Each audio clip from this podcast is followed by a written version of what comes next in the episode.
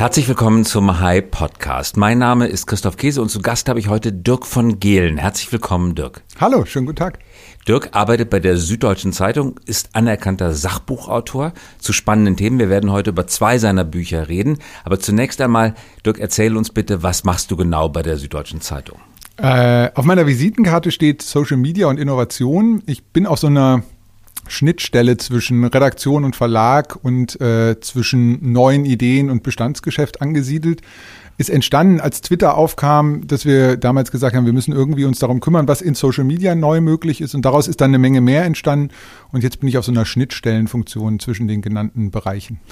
Also zwischen Redaktion und Verlag. Du kannst aber schreiben, wirst von der Redaktion auch als einer der ihrigen angesehen, kannst also durchaus unter der Marke Süddeutscher Zeitung veröffentlichen. Ich, ich darf durchaus da mal kommentieren oder was einordnen oder auch mal ein Interview führen ähm, und bin aber umgekehrt auch in Verlagsprozessen so eingebunden, weil mich das auch interessiert. Wohin entwickelt sich unsere Branche unter den Vorzeichen der Digitalisierung? Kurze Antwort, wohin entwickelt sie sich? Ich hoffe nach vorne. Das heißt was? Das heißt vor allen Dingen, dass wir rauskommen müssen aus dieser Haltung, dass wir uns nur verteidigen, sondern dass wir in eine gestaltende Haltung reinkommen. Da muss man immer aufpassen, weil das schnell nach Floskel klingt. Aber das ist in je etablierter ein Unternehmen ist, umso wichtiger eine Haltung zu entwickeln, die das Neue gestaltend annimmt, weil wir äh, ganz oft dazu neigen, ähm, Sachen sofort zu bewerten und sie als gut oder schlecht einzuordnen, weil uns das hilft. Und ähm, ich habe eine Idee entwickelt davon, dass Gestaltung vor allem heißt, hoffnungsvoll nach vorne zu gucken. Und das versuche ich auch in, in der Redaktion ein bisschen zu transportieren. Und wie weit gelingt euch das? Es gibt diesen schönen, äh, schönen Spruch, dass Progress besser ist als Perfection und an den halte ich mich. Also äh, es geht immer darum, Fortschritt irgendwie erkennbar zu machen in die richtige Richtung. Perfektion wird man bei dem Thema Transformation sowieso nicht erreichen. Ähm, also den Schritt in die richtige Richtung zu gehen, das stimmt mich zufrieden. Und äh, wenn du mich jetzt fragst, wie wir arbeiten, würde ich sagen, ich bin damit zufrieden. Äh, aber nicht im Sinne von, das ist abgeschlossen, sondern es geht in eine gute Richtung. Und die Kollegen, Kolleginnen gehen mit? Das ist wie in allen äh, Transformationsprozessen. Es gibt welche, die mitgehen und es gibt welche, die aus guten Gründen auch nicht mitgehen. Das sehen wir ja in der Gesellschaft auch. Ähm, wenn wir uns Debatten angucken, äh, war jetzt unlängst in der Schule, dann ging es in der Schule darum, wie stark soll man eigentlich mit Smartphones umgehen. Da gibt es Menschen, die finden es super, dass es iPad-Klassen gibt und es gibt Menschen, die sagen, das äh, darf überhaupt kein elektronisches Endgerät im Unterricht äh, anwesend sein. Äh, diese, dieses Spektrum hat eine gute Zeitung und ich würde sagen, die SZ ist eine sehr gute Zeitung, bildet es natürlich auch ab. Nun wollen wir sprechen, und das führt eigentlich genau zum richtigen Thema, über Pragmatismus. Du hast ein wirklich interessantes Buch geschrieben, das ich gern gelesen habe. Es heißt Das Pragmatismusprinzip. Zehn Gründe für einen gelassenen Umgang mit dem Neuen. Das ist etwa vor einem halben Jahr erschienen, zur Herbstsaison. Kannst du uns in wenigen Worten schildern, was ist nach deinem Verständnis Pragmatismus?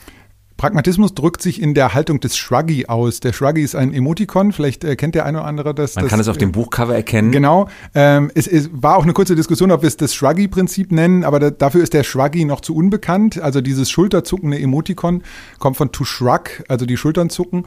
Ähm, und für mich ist das ein sehr gutes Symbol dafür, digital zu denken, online zu sein, nämlich die Haltung einzunehmen, nicht mit einer festgefahrenen Meinung, mit einer Wahrheit durch die Welt zu gehen, sondern die Bereitschaft an den Tag zu legen, sich verstören zu lassen lassen. Und ich finde, dass in diesem fröhlichen Grinsen des schulterzuckenden Emoticons eine Haltung drin steckt, die Haltung des Pragmatismus, die sich aus zwei Quellen speist. Das ist einerseits äh, der philosophische Pragmatismus, das kann man nachlesen. William James hat den im 19. Jahrhundert begründet.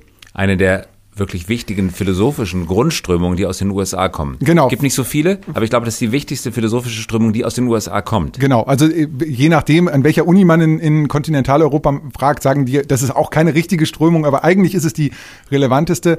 Äh, und auf der anderen Seite die Ideen von Karl Popper, der den kritischen Rationalismus begründet hat.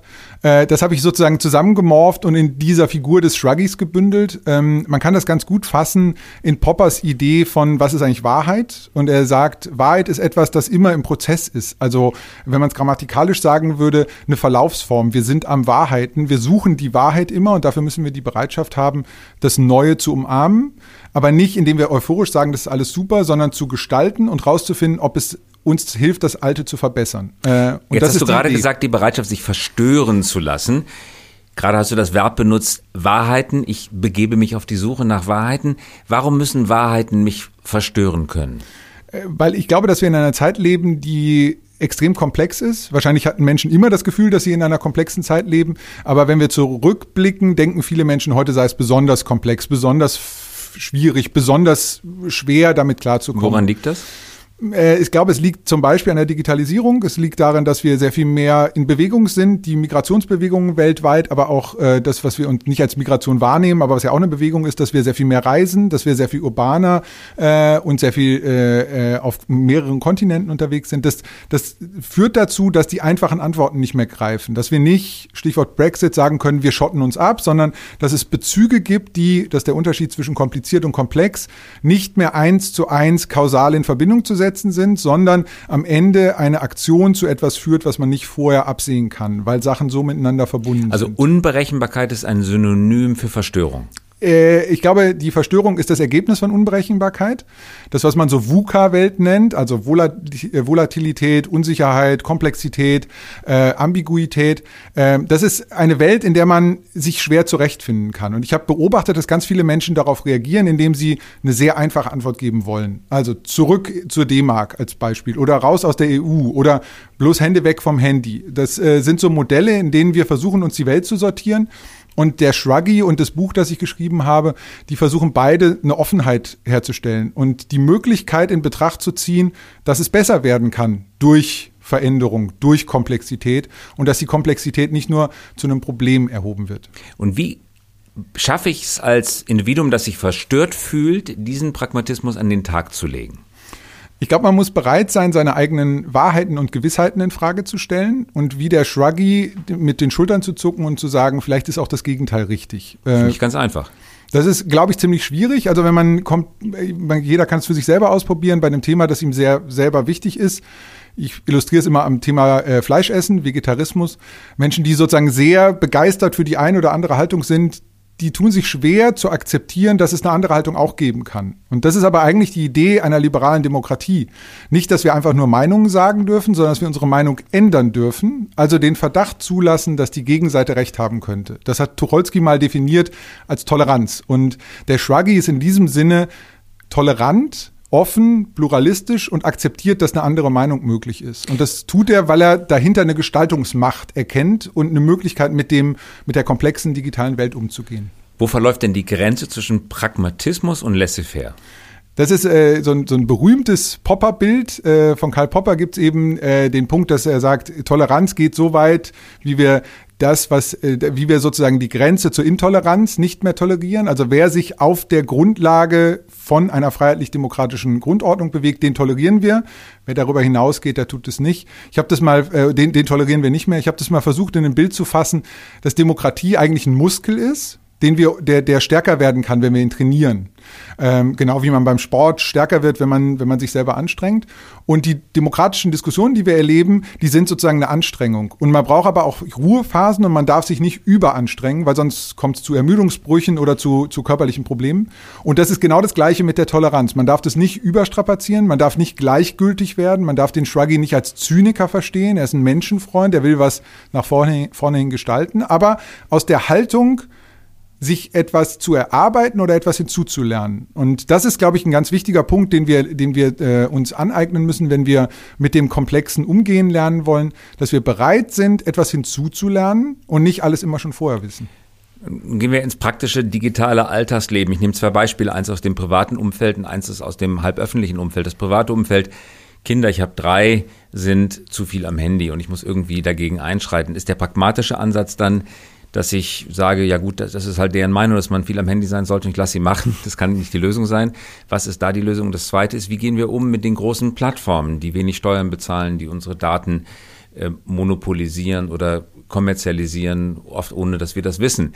Sollen wir das auch einfach tolerieren, nicht hinnehmen, nicht dagegen zu Felde ziehen? Die zwei größten Fragen der digitalen äh, Gegenwart in eine Frage gebündelt. Ja gut, ich mache zwei Fragen draus. Erst die Kinder. Ich, ich habe 30 Sekunden. Nein, ich glaube, ich habe dafür auch keine Lösung für beide. Äh, bei den Kindern ist äh, tatsächlich, ähm, man nennt es im Design Thinking, glaube ich, Reframing, die Perspektive zu ändern. Ich finde es immer interessant herauszufinden, warum die das denn tun. Ähm, und gerade in diesem Dis in der Diskussion, was machen jüngere Menschen eigentlich an ihrem Handy, äh, stellt man ja relativ schnell fest, dass es sozialer Austausch ist, äh, der da gerade stattfindet. Also Sucht sein. Ja, mit dem Begriff tue ich mich wahnsinnig schwer, weil der eigentlich sofort alles immer schon erklärt. Also der, der ähm, mystifiziert etwas und sofort ist es eigentlich auch nicht mehr gestaltbar. Also wenn jemand süchtig ist, dann ist er ja nicht mehr Herr seiner Sinne und kann das nicht mehr gestalten, sondern es gibt eine größere Macht und eigentlich gibt es am Ende dann sogar auch eine Entschuldigung, warum man selber gar keinen Einfluss mehr hat. Ich bin halt abhängig. Ähm, der ist wissenschaftlich auch extrem umstritten, dieser Begriff, und ich glaube, er, er taugt halt nicht, weil er am Ende nur den Graben zwischen den Generationen noch weiter aufreißt. Und der pragmatische Ansatz wäre, diesen Graben zu versuchen zu, zu überwinden der sehr einfache Trick ist, tatsächlich einfach mal die Rollen zu tauschen. Also mal zu überlegen, wie es wäre. Es gibt da so lustige amerikanische Filme, wo man plötzlich wieder 13 ist als, als schon über 40-jähriger Mensch. Ähm, zu überlegen, wie das eigentlich wäre, wenn man auf einmal in der Haut des anderen steckt und beide Rollen tauscht. Ähm, dann kommt man nämlich auf ganz interessante Erkenntnisse. Und das ist die Grundhaltung vom Shruggy die Perspektive des anderen einzunehmen. Das heißt noch lange nicht, dass man dann alle Probleme mit, mit Handynutzung bei Jugendlichen äh, gelöst hat, aber man hat auf einmal einen Perspektivwechsel. Man hat nicht mehr einfach nur Recht als Eltern, sondern man äh, versteht vielleicht, warum Leute sich in einem Klassenchat ausgeschlossen fühlen, wenn sie da nicht mehr mitmachen können. Und das muss man meiner Meinung nach erst versuchen zu verstehen und kann auf Basis dessen dann vielleicht auch Regeln ableiten. Die sind und extrem die, individuell. Die große Frage nach den Plattformen? Äh, großes, großes Thema. Ähm, das schöne Wort, ähm, dass der, der ehemalige Kollege ähm, Stefan Blöchinger mal geprägt hat, Stefan Ortlitz heißt er jetzt, ähm, äh, ist äh, Frenemy, also äh, sozusagen eine, eine Freundschaft und Feindschaft, die wir als, als äh, Kulturschaffende vielleicht mit diesen Plattformen haben. Äh, in dem Shruggy-Buch nenne ich das Ambiguität, also aushalten, dass das eine wahr und auch gleichzeitig falsch sein kann. Und der Umgang mit Plattformen verlangt uns genau diese Ambiguitätstoleranz ab. Ähm, wir müssen mit denen in einen Austausch treten, wir dürfen uns aber nicht mit denen gemein machen. Was ist aus deiner Sicht das beste Beispiel für, einen pragmatischen, für eine pragmatische Herangehensweise an ein richtig dickes Brett, an ein großes Problem? Naja, drauf gekommen, auf das ganze Thema bin ich im Umgang mit der Digitalisierung, weil ich ein paar Bücher geschrieben hatte zum Thema Digitalsein. Äh, und ich habe immer wieder festgestellt, dass wir am Ende an den Punkt gekommen sind, dass wir die Technologien die sind verhältnismäßig einfach. Relativ schwierig, und das würde deine Frage beantworten, ist der kulturelle Umgang damit. Da stehen wir ganz am Anfang, weil das so eine neue Technologie ist, die dann einmal da ist und die verwenden dann Menschen schon. Wir haben das aber kulturell überhaupt noch nicht drauf. Ich illustriere das mal an einem Beispiel. Wir sind sozialisiert mit der Idee, dass ein, ein Werkstück, ein journalistischer Text abgeschlossen ist, bevor er veröffentlicht wird. Weil das ging früher gar nicht anders. Also man musste einen Text vorher ganz fertig machen, dann wurde der veröffentlicht und danach war der auch außerhalb meines Einflussbereichs. Da konnte ich nichts mehr mitmachen. Heute kann ich den Text veröffentlichen und kann dann immer sukzessive daran arbeiten. Kultur wird, da habe ich mein Buch drüber geschrieben, zu Software dadurch. Sie gehorcht einem anderen Ökosystem. Das ist technologisch total einfach. Ja, also in der Softwareindustrie ist es auch gelernt. In der klassischen Medienbranche, in der wir beide arbeiten, ist es total kompliziert, weil wir geprägt sind von dem Werkstück, das abgeschlossen fertig und dann distribuiert wird. Und da müssen wir sozusagen kulturell dran arbeiten und das ist meiner Meinung nach das dickste Brett, das wir bohren, Digitalisierung in der Gesellschaft. Ähm, und Pragmatismus bedeutet dann, ich nehme das hin, ich akzeptiere, das ist kein Werkstück mehr, sondern es ist sozusagen äh, Work in Progress, Sachen, die entstehen, während ich schreibe, während sie auch schon rezipiert werden und entdecke die Möglichkeiten, die sich dann daraus ergeben. Genau. Ich glaube, Pragmatismus kann man zusammenfassen. In einer zwischenmenschlichen Beziehung nennt man das Empathie. Äh, das heißt nicht, dass man dem anderen Recht gibt, sondern dass man empathisch versucht nachzuvollziehen, warum der oder die so denkt, so handelt. Und äh, das wäre, wenn jetzt die Digitalisierung eine Person wäre, äh, dann würde ich die nicht vollumfänglich umarmen und sagen, alles ist super, wenn die nur im Raum ist, sondern ich würde versuchen, was die antreibt. Ähm, und das ist ja oft bei Menschen tatsächlich ein ganz guter Indikator zu fragen, warum macht der oder die das, was will die damit eigentlich erreichen. Und die Digitalisierung ist, wenn wir sie als Person denken, natürlich mit einem klaren Ziel unterwegs und will immer mehr, also sozusagen disruptiert die Gesellschaft. Ähm, und das kann man ja bei dir auch perfekt nachlesen. So, und jetzt ist die Frage, wie gehen wir damit um? Lehnen wir das komplett ab? Nehmen wir das sofort voll hin? Oder versuchen wir es zu akzeptieren und zu sagen, das ist so. So ein bisschen wie, wie das, man das Wetter annehmen kann und dann einen Regenschirm erfindet. Und dann kann man sogar bei Regen rausgehen, ohne dass man nass wird. Und das ist, glaube ich, ein ganz spannender Punkt, an dem wir gerade sind, unsere Werte zu definieren und zu sagen, welche dieser Werte wollen wir eigentlich auch bei Regen draußen noch weiter nutzen. Also die Metapher jetzt auf die Plattform übertragen, mit denen in einen Austausch treten darüber, Warum ist uns Urheberrecht wichtig? Da kommen wir sicher gleich noch drauf. Warum ist uns Meinungsfreiheit wichtig? Warum wollen wir nicht, dass ihr zensiert, was auf diesen Plattformen äh, publiziert wird und was nicht. Und warum, was sind sozusagen Werte, die wir transportieren wollen? Und die Diskussion steht gerade eigentlich erst an. Bleiben wir kurz bei dem Gedankenexperiment, bevor wir auf das Urheberrecht ja. zu sprechen kommen, auch aus aktuellem Anlass. Die Digitalisierung ist eine Person, nur mal angenommen, Tür geht auf, die Person kommt herein, männlich, weiblich, jung, alt, blond, brünett. Ich habe letzte Woche die erste geschlechtlose Stimme gehört. Äh, die wurde irgendwo, ich glaube, aus Amerika kam diese Idee, glaube ich, dass wir sozusagen, wenn wir eine maschinelle Stimme haben, die nicht geschlechtlich zuordnen müssen sollen. Und das fand ich eigentlich ganz interessant. Und die Digitalisierung wäre wahrscheinlich divers ähm, äh, in, in, als Person. Ähm, oder wir würden sie zumindest nicht klar zuordnen können am Anfang. Ähm, und sie wäre sehr raumgreifend. Also das in jedem Fall. Also die, man würde durchaus bemerken, wenn sie in diesen Raum käme. Sie wäre jetzt nicht einfach nur so da. Hat sie eine Absicht? Das hattest du gerade angedeutet, dass sie auf ein bestimmtes Ziel hinarbeitet. Hat sie eine Absicht? Also ich glaube, hat sie eine Absicht oder ist sie wie die Schwerkraft, wie ein Naturgesetz, die keine Absicht hat, sondern da ist und bestimmte Effekte zeitigt, aber eben nicht ein Ziel verfolgt? Sie ist in jedem Fall von, von Menschen steuerbar und die Schwerkraft ist es ja nicht. Also die, die Schwerkraft wäre ähm, völlig unabhängig von unserem Willen. Ähm, die Digitalisierung ist da eher wie ein Instrument, glaube ich. Man kann sie für das eine oder andere einsetzen. Ähm, man kann damit meiner Einschätzung nach äh, Matching betreiben, wie man es vorher nicht konnte. Also man kann Sachen zusammenbringen, die vorher nicht zusammenfinden konnten oder nicht so einfach zusammenfinden konnten. Und das kann man dann zu einem guten oder einem schlechten einsetzen. Und da ist sie äh, wenn man es jetzt eins weiter treibt und sagt, der Algorithmus ist sozusagen diese Person, da ist sie dann einfach relativ wurstig. Das ist ihr dann egal. Wir, wir sagen ihr, was sie zu tun hat und die Menschen steuern sie und dann macht der Algorithmus das. Und auch das ist ja schon ein Erkenntnisgewinn, wenn wir sagen, wir machen den Algorithmus. Der Algorithmus ist ein Werkzeug. Das wird ja in der Debatte gerade auch bei den großen Plattformen, innerhalb der großen Plattformen oft anders definiert. Der Algorithmus macht das so, weil der Algorithmus macht das eben so. Dem wird eine Subjektqualität zugeschrieben, die der Algorithmus natürlich nicht hat. Algorithmus ist ein Werkzeug. Also wenn wir uns, glaube ich, bewusst werden können, dass Algorithmus auch nur ein menschlich gemachtes Werkzeug ist, ist schon viel gewonnen. Absolut, dem würde ich total zustimmen, weil das uns auch selber wieder in eine, in eine Machtposition versetzt. Also ein ganz großer Teil, den ich in dem Buch auch eben kritisiere, ist, dass diese Überforderung genutzt wird, um Menschen das Gefühl zu geben, sie könnten selber ja gar nichts mehr machen. Und ich glaube, ein ganz entscheidender Punkt ist, dass wir wieder an den, an den Erkenntnisgewinn gelangen, dass wir selber Einfluss nehmen können. Das kann man ein bisschen pathetisch, in dem Buch zitiere ich da Rebecca Solnit, pathetisch über Hoffnung definieren. Es gibt Anlass zur Hoffnung, dass dadurch, dass ich mich beteilige, eine Sache besser werden kann. Das ist die Grundidee von wissenschaftlichem Forschen, eigentlich von Fortschritt per se, dass es sich lohnt, sich zu engagieren, weil es durch mein Zutun besser werden kann. Und das erleben wir gerade mit, mit Schülerinnen und Schülern, die auf die Straße gehen jeden Freitag, dass die darauf hoffen, dass wir Zukunft gestaltbar machen können. Und da wieder hinzukommen, da könnte der Shruggy oder der Pragmatismus vielleicht eine, eine Haltungshilfe sein. Rebecca Solnit lebt in San Francisco, ist selber Beobachterin der Gentrifizierung durch die vielen Plattformen, durch die vielen reichen Google- und Facebook-Mitarbeiter, die mit den Bussen rein und rausfahren, hat äh, bemerkenswerte Essays, glaube im New Yorker vor allen ja. Dingen veröffentlicht, wo sie die sozialen Effekte dieser äh, unglaublichen Wohlstandskluft darstellt. Genau. Du bist selber ein Transformator in deinem eigenen Unternehmen, in der Süddeutschen Zeitung. Jetzt du mit der Gelassenheit eines Pragmatikers. Auch du wirst treffen auf Menschen, die nicht unbedingt sich wandeln möchten, die vielleicht Angst davor haben oder andere Vorstellungen von der Zukunft hegen. Wie gehst du als Pragmatiker in solchen Wandlungsprozessen mit deinen Kolleginnen, Kollegen und Mitarbeitern um?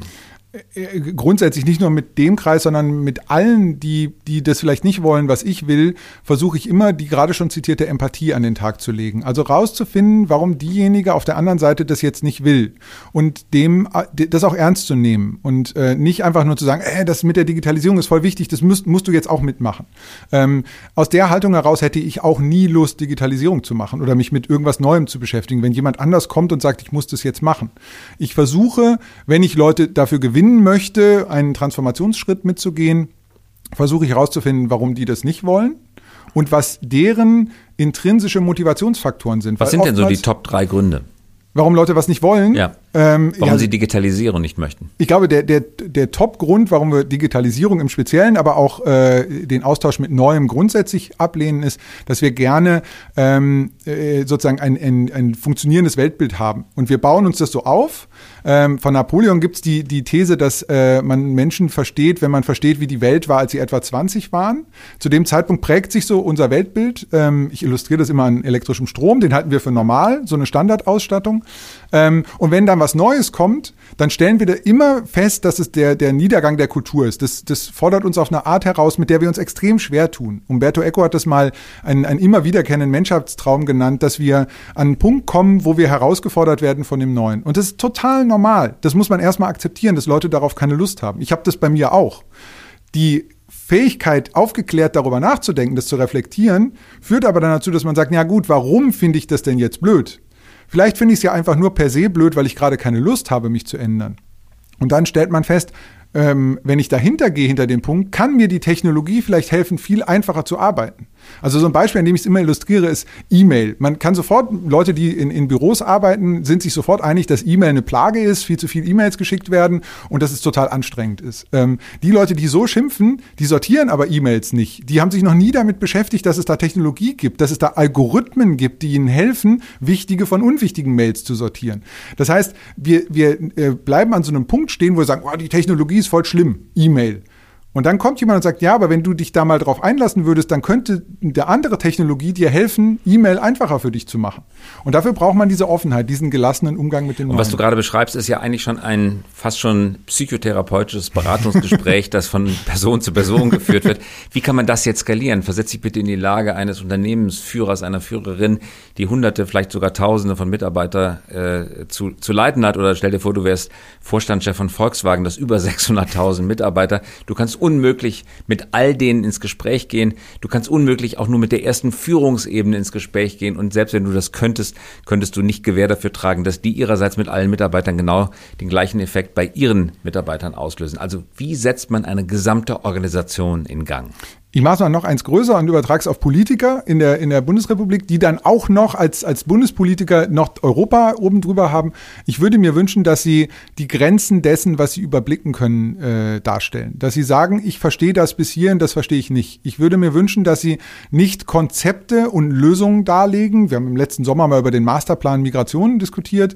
Äh, wo, da will ich jetzt inhaltlich mich gar nicht zu äußern, aber dass überhaupt im Jahr 2018 jemand die These aufstellt, einen Masterplan zu haben, egal für welches Thema und dann noch bei dem schwierigsten Thema Migration, das ist doch per se absurd. Also, dass, dass es Menschen gibt, die dem glauben, dass es einen Masterplan für so ein großes Thema geben kann.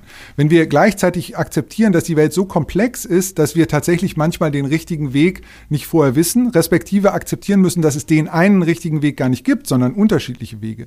Fände ich es eine Stärke, wenn ein eine Unternehmenslenkerin, eine Politikerin, ein, ein, eine Führungskraft sagt, es gibt Grenzen meines Wissens und ich zeige euch jetzt symbolisch, wie ich mit diesen Grenzen umgehe, indem ich zum Beispiel Teams-Sachen entscheiden lasse.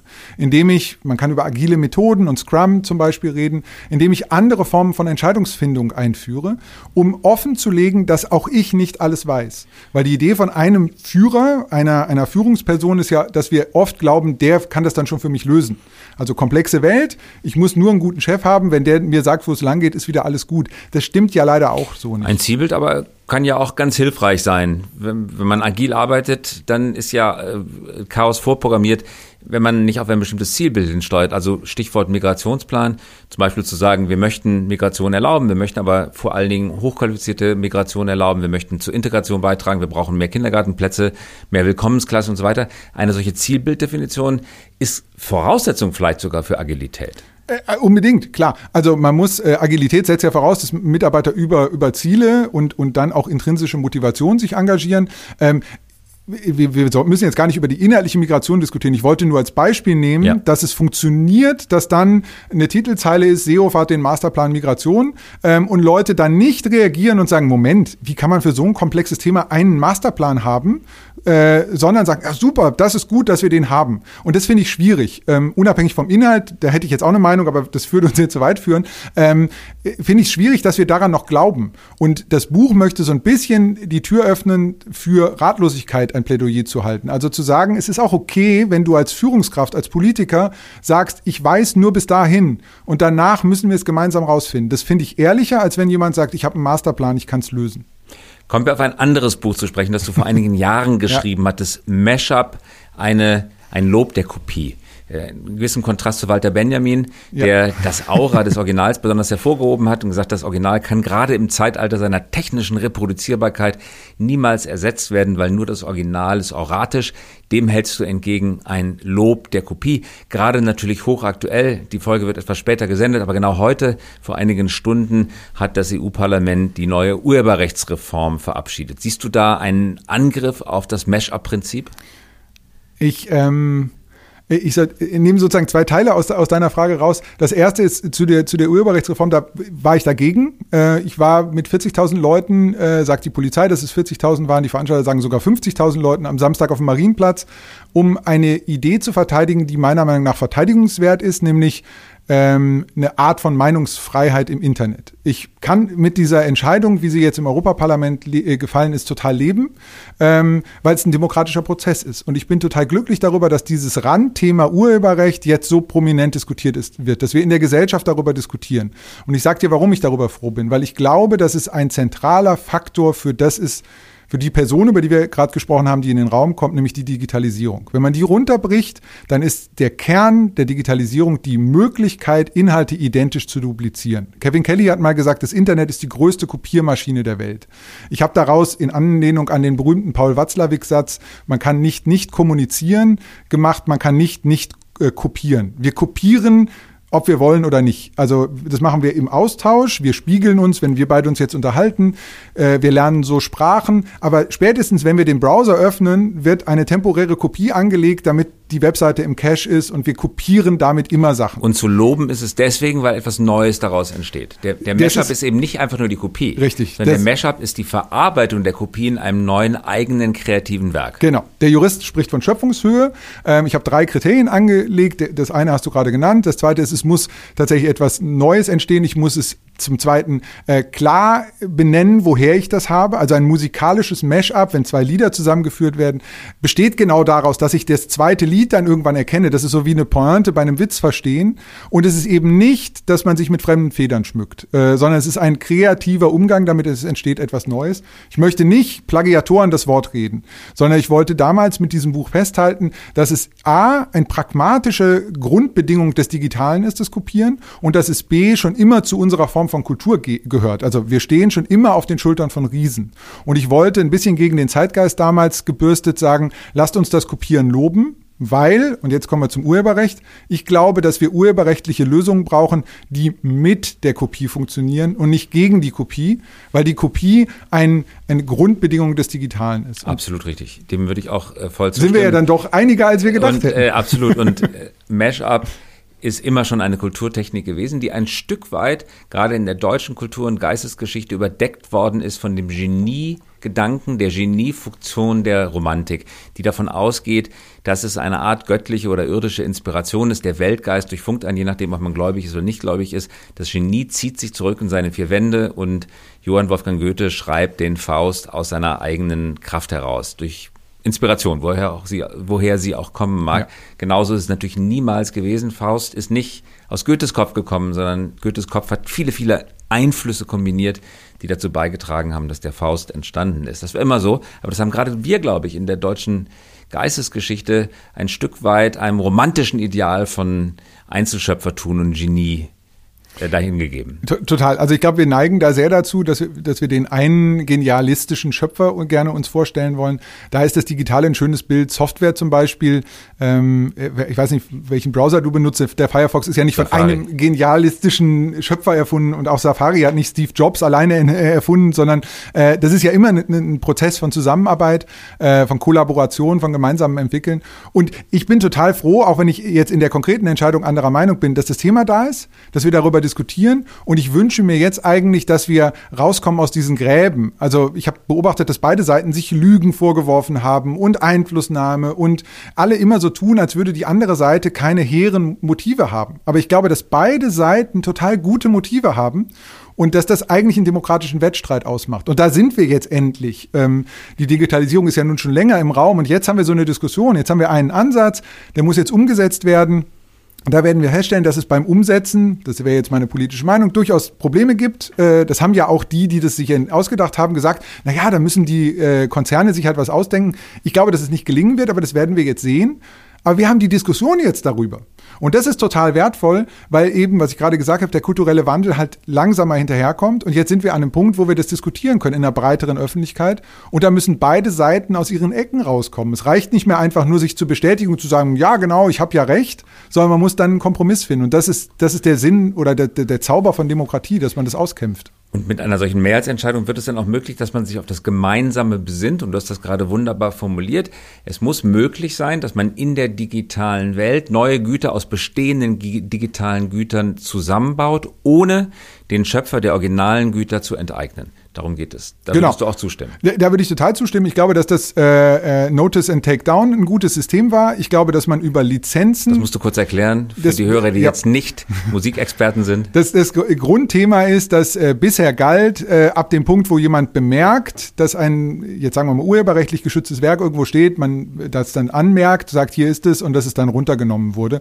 Ähm, also Notice and Take Down. Das äh, haben wir eine Diskussion, die wird jetzt kommen, auch über was ist Terrorpropaganda da werden wir ein ähnliches System haben und ich glaube, es ist falsch, oder eine ähnliche Diskussion haben und ich glaube, dass es falsch ist, das Algorithmen in die Hand zu geben. Da haben wir auch gerade drüber geredet. Das sind eigentlich nur sozusagen Hilfsmittel, die die Menschen äh, äh sich mal ausgedacht haben. Ich fände es besser, das Urheberrechtsthema über Pauschallizenzen zu lösen. Das kennen wir schon. Alle Menschen, die diesen Podcast vielleicht hören, haben früher mal Mixtapes aufgenommen als Mixtapes eingeführt wurden, das kann man mit historischem Abstand schön lesen, weil es absurd klingt heute, gab es eine riesige Diskussion. Im Bundestag wurde diskutiert, ob man Kassettenrekorder nur rausgeben kann an Menschen, die mit ihrem Personalausweis den Kauf bestätigen, weil es Kopiermaschinen sind. Richtig, und das sind ja auch Kopiermaschinen gewesen zu dem Zeitpunkt. Wir wollen das gar nicht zu stark vertiefen, aber hier reden zwei leidenschaftlich urheberrechtsbegeisterte Laien. Ich glaube, keiner von ja. uns hat Jura studiert, aber damals waren es eben Kopiermaschinen und man konnte unmöglich Millionen von Käufern dieser Tonbandgeräte kriminalisieren. Deswegen hat man sie entkriminalisiert und ein Pauschallizenzsystem genau. eingeführt, die sogenannte Lehrgeräteabgabe. Das heißt, auf jedes verkaufte äh, Kassettendeck und auf jede verkaufte Kassette wurde eine Lehrgerätabgabe und wo wir hier gerade stehen, die Handys, die vor uns liegen, genau. aber auch das Aufzeichnungsgerät enthalten eine Lehrgeräteabgabe, die wiederum in die Verwertungsgesellschaften einzahlt, die wiederum ausschütten an die Kreativen. Da gab es also eine ganz simple Lizenzmethode, die zu Umsätzen für die Originalschöpfer geführt hat ohne dass eine bürokratische Last den Herstellern von Maschinen aufgebürdet genau. wurde. Und ohne dass irgendjemand gefiltert hat, was man auf die Kassette aufgenommen ja. hat. Und es kommt und eigentlich ist mein Traum, dass man das adaptiert dass man nicht diese Filtermechaniken einsetzt, weil wir werden die Diskussion erleben, dass diese Filtermechaniken irgendwann auch für Sachen eingesetzt werden, wo Menschen sich vielleicht nicht mehr so schnell einig sind. Und das ist eigentlich eine unschöne Perspektive. Ich weiß, dass alle, oder ich nehme an, dass die allermeisten, die dafür jetzt gestimmt haben, das aus guten Impulsen getan haben. Ähm, und die Diskussion wird einfach jetzt spannend. Also ich habe hab das mal geblockt diese Woche. Ich glaube, da wartet einfach viel Arbeit auf uns und das ist eine, eine gute Arbeit. Da freue ich mich drauf. Dirk von Gehlen, das war Ganz interessant. Herzlichen Dank fürs Vorbeikommen. Wir werden dich weiter als Buchautor, aber auch als Journalist in der Süddeutschen Zeitung wohlwollend begleiten. Danke fürs Kommen. Ja, vielen Dank für die Einladung. War sehr schön. Und das war der High Podcast. Wir hören uns wieder in der kommenden Woche.